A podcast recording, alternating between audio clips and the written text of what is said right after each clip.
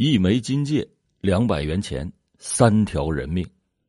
二十四年是淮南百元村灭门惨案的破案时间。案件告破以后，网友们的反应不一，有的惊疑，有的长舒一口气。为什么花了这么长时间才破案？为什么迟迟不能锁定嫌疑人？嫌疑人这么多年来良心不会痛吗？有太多的疑问，今天就让老欧带你还原案件的细节。音频简介里闲逛老欧年货小店，细听老欧讲答案。一九九五年八月二十五日，淮南暑热未消，粘稠的空气闷的是让人直发慌。这天一大早，程娟便归置好拖把、抹布、绳子。打算去给准备搬家的妹妹搭把手。家里面姐弟一共有七个人，程娟只比妹妹大了一岁，他俩住的又近，感情自然是非常的要好。一切准备就绪，可是帮忙的电话却迟迟没有打过来，程娟就把电话拨了过去，也是无人接听。这说好了今天搬家，人都去哪儿了呢？猜想妹妹妹夫可能是外出办事程娟也并没有太在意。一直到下午，又得知到妹夫的徒弟小马也是找了他师傅一天，也没有看见人，这才急着催促小马：“你赶快上你师傅家去看一看。”下午六点，小马赶到了师傅家，可是敲了半天的门也没有人答应，小马只好绕到了后院。顺着电线杆子爬上了二楼的阳台，当时院子里死一般的寂静，空气中隐隐弥漫的腥味让小马后颈发凉。他见二楼西边的窗户是开着的，于是探头一看，心砰的一下就像猛挨了一锤，是血。小马看到有个人直挺挺的倒在窗根边上，小马已经是心惊胆颤，不敢再细看。便逃也似的离开了师傅家。大姨出事了，听到小马打来的电话，只听了半截话，程娟顿时就慌了。她连忙起身往妹妹家跑去。等他赶到的时候，妹妹家门口已经聚集了大批的警察，拉起了重重警戒。程娟和陆续赶到的亲戚们被这突如其来的噩耗都给惊呆了。他们无力的瘫坐在地上，始终不敢相信眼前所看到的一切。他的妹妹、妹夫以及年仅十四岁的儿子，全都被人杀害，惨死在位于百元村商业街一号商铺的家中，只留下了一个就读小学一年级的只有七岁的小女儿，因为恰好小女儿当时外出，才幸免于难。这个本来温馨的小家，此时被笼罩在血色之中。中年男主人胡某俯卧倒在一楼客厅的地面，身旁大片的血迹早已经凝固。女主人被砍倒在二楼主卧的床下，男孩则趴在隔壁次卧的书桌旁边，颈部多处刀伤，作业本早已经被血浸透，变成了红色。案件发生以后。淮南市公安局迅速成立了专案组，安徽省公安厅把这起案件列为了挂牌督办的案件，派出刑侦技术专家予以支持。经过现场的勘查以及尸检，三名死者系被他人用锐器致急性失血性休克死亡。初步判断死亡的时间是八月二十四日中午十一点以后，室内有轻微翻动的迹象。损失物品不详。令人遗憾的是，由于现场被人深度清理过，警方只在卧室门把手上提取到了一枚残缺的指纹，在洗澡间里找到了一个带血的棉球，通过血型对比，排除了血迹属于死者，这个染血的棉球就成了嫌犯留在现场的唯一有效证据。然而。在上个世纪九十年代，街面上没有像现在到处都有监控，公安机关的侦缉手段只能是分辨血型，无法精准锁定犯罪嫌疑人，侦破工作一度陷入僵局。一家三口全部遇害，手段残忍，骇人听闻。但现场没有明显的翻动痕迹，不知道丢了什么物品，不知道作案的动机是谋财还是报复，甚至不知道几个人作案。被害人的家离最近的派出所只有五十米，但是受制于客观条件，案子还是成了悬案。线索寥寥，案件侦办陷入到了僵局。很快，关于这起案件的各种猜测传遍了淮南的街头巷尾，一时间人心惶惶。这夫妻俩早年做电器生意，丈夫平日炒股，家底比较殷实，家庭关系也非常的和睦。案发以后，警方围绕死者三人的社会关系进行了彻底的排查。并没有发现可疑之处，侦查方向迟迟没办法确定。随后，专案组就把侦查重点转向了有犯罪前科的在怀人员，但悉数摸排之后，仍然是一无所获。想到真凶仍然是逍遥法外，所有办案民警的心里都憋着一股劲儿，发誓一定要跟真凶死磕到底。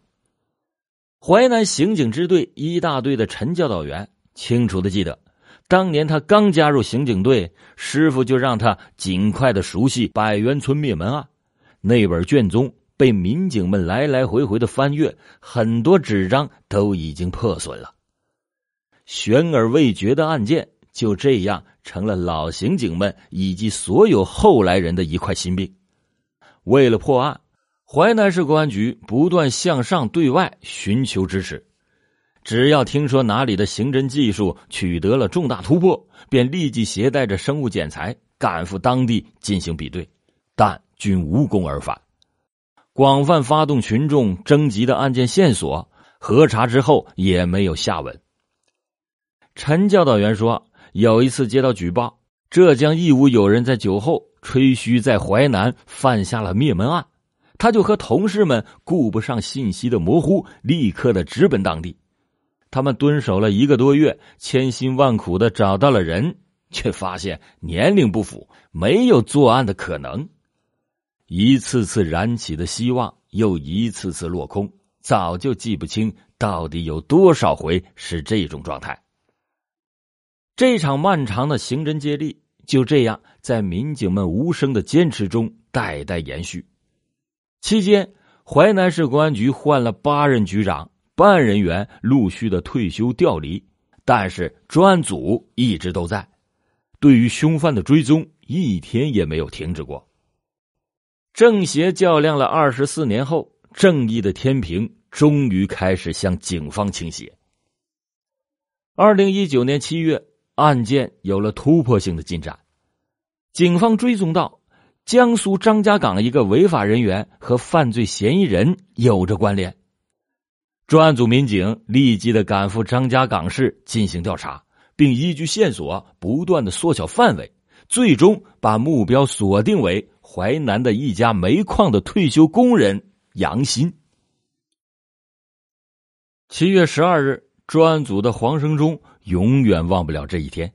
晚上八点五十七分，他收到了一条晚来了二十四年的消息：杨鑫与现场生物检材完全吻合，基本确认为作案人之一。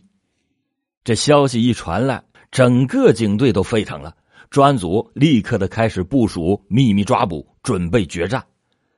七月十七日凌晨两点，经过十五个小时的排查蹲守，刑警支队在多警种配合下。把犯罪嫌疑人杨鑫从火车站东侧城中村内成功抓获，以为还能继续隐藏的杨鑫狡辩说自己去偷东西的时候人已经死了，但是一个谎言需要无数个谎言来掩盖。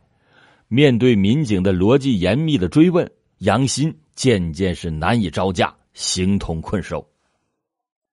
他忽然用手抹了一把脸。表情瞬间变得狰狞纠结，就像脑海里重回了作案现场。当坐镇审讯现场的黄生忠捕捉到嫌疑人的表情突变的时候，经验告诉他机会来了。果然，面对猛烈的突审攻势，杨鑫的心理防线彻底的崩溃。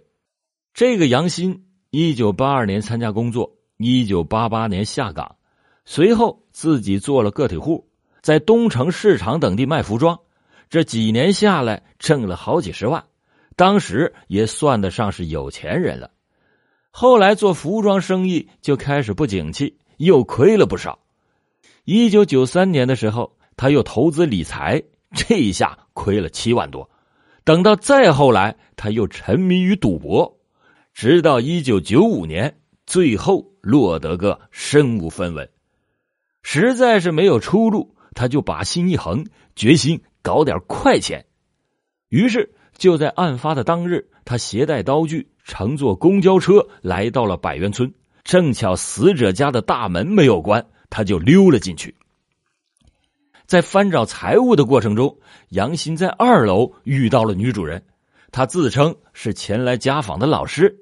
没想到女主人竟然没有引起一点点的怀疑，还给他指了孩子的房间。杨鑫就走进了正在做作业的男孩。还没等孩子反应过来之前，扑上去对准孩子的颈部连捅了两刀。女主人见状，惊慌失措的大呼救命。杨鑫又对准她的胸部和腹部疯狂的捅刺，直到女主人不再有任何的挣扎。当时杀红了眼的杨鑫仓皇下楼，迎面又撞上了刚回家的男主人胡某，于是一不做二不休，举刀便刺。连杀了三人之后，杨鑫带着搜罗到的仅有的二百元钱和一枚黄金戒指，仓皇的逃离了现场。一枚金戒，两百元钱，三条人命。杨鑫用毫无波澜的语气揭开了警方苦苦追寻了二十四年的真相：灭门惨案竟然是一场没有目标的随机选择。但他的描述与现场的证据完全吻合，细致到办案民警不得不相信。杨鑫说：“啊，这些年我常常的喝酒麻醉自己，但是越想忘越是忘不了。每天这些画面就像放电影一样在脑海里重放。真相大白以后，专案组的黄生忠痛惜不已。他说：‘我们想象过无数种情况。’”但是怎么也没有想到是这种，民警们更没有想到凶手竟然二十四年一直住在案发的现场附近。七月十八日，指认现场是杨鑫作案后第一次回来。